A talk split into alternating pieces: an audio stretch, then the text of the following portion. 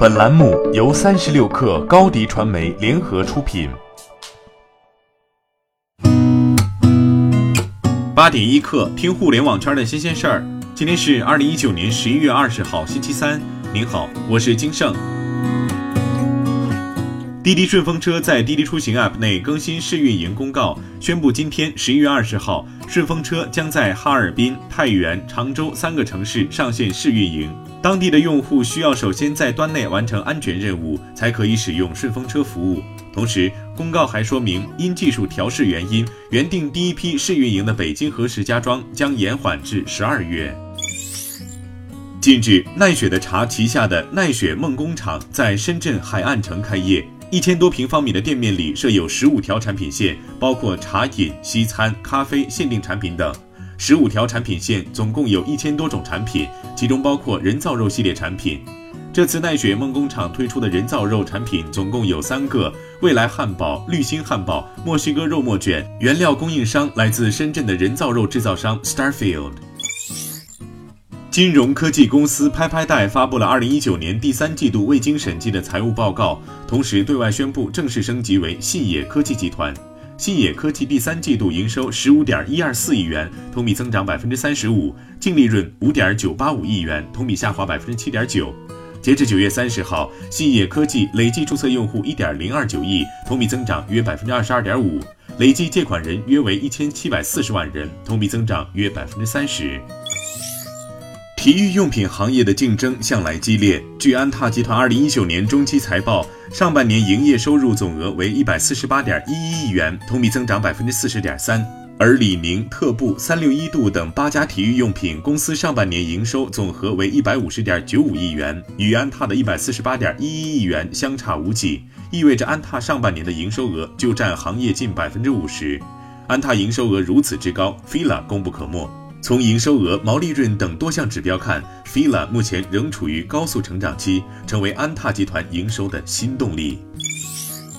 目前，中国二百三十七个地级及以上城市已启动垃圾分类，全国四十六个垃圾分类重点城市居民小区垃圾分类覆盖率达百分之五十三点九，其中上海、厦门、宁波、广州等十四个城市生活垃圾分类覆盖率超过百分之七十。天眼查数据显示，中国经营范围中含垃圾处理的在业、存续、迁出状态企业超二点七万家。近年来，垃圾处理企业年增量逐年攀升。二零一九年至今，新增垃圾处理企业已超过七千二百家。上周，苹果的新产品十六寸 MacBook Pro 在十一月十三号深夜被悄然挂上苹果官网，售价一万八千九百九十九元。继2012年苹果砍掉了17英寸 MacBook 产品线后，就只有13和15寸两个款式的笔记本电脑不断更新。此次16英寸 MacBook Pro 的出现令人眼前一亮。昨天，国外专业拆解机构对16英寸 MacBook Pro 进行拆解，并发布了报告。他们发现这款产品拥有我们在 MacBook 中见过的最大的电池和被苹果重新设计过的散热系统。另外，它的剪刀式键盘是新瓶装旧旧，跟2015年款的 Magic Keyboard 在结构上基本相同。八点一刻，今日言论：拜腾汽车首席执行官戴雷说，当下的资本寒冬对于新造车来说也是一次挤出泡沫的过程。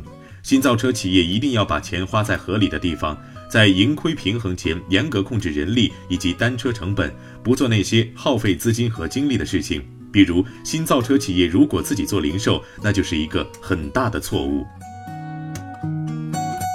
在上海举办的二零一九创业周暨全球创业周中国站上，李佳琦在演讲中说：“中国的美妆消费市场很大，还远远未被满足。发达国家的美妆市场中，彩妆和护肤是一比一持平的，而在中国，彩妆市场的比重还有非常大的增长空间。”李佳琦称：“我的终极梦想，我要做一个李佳琦的美妆品牌，不是一个网红品牌，而是享誉世界的新国货品牌。”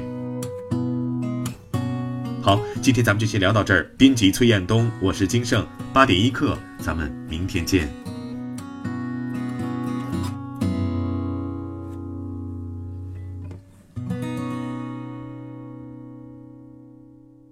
欢迎加入三十六氪官方社群，添加微信。Baby 三十六克，b a b y 三六 k r，获取独家商业资讯，听大咖讲风口，聊创业。和上万客友一起交流学习。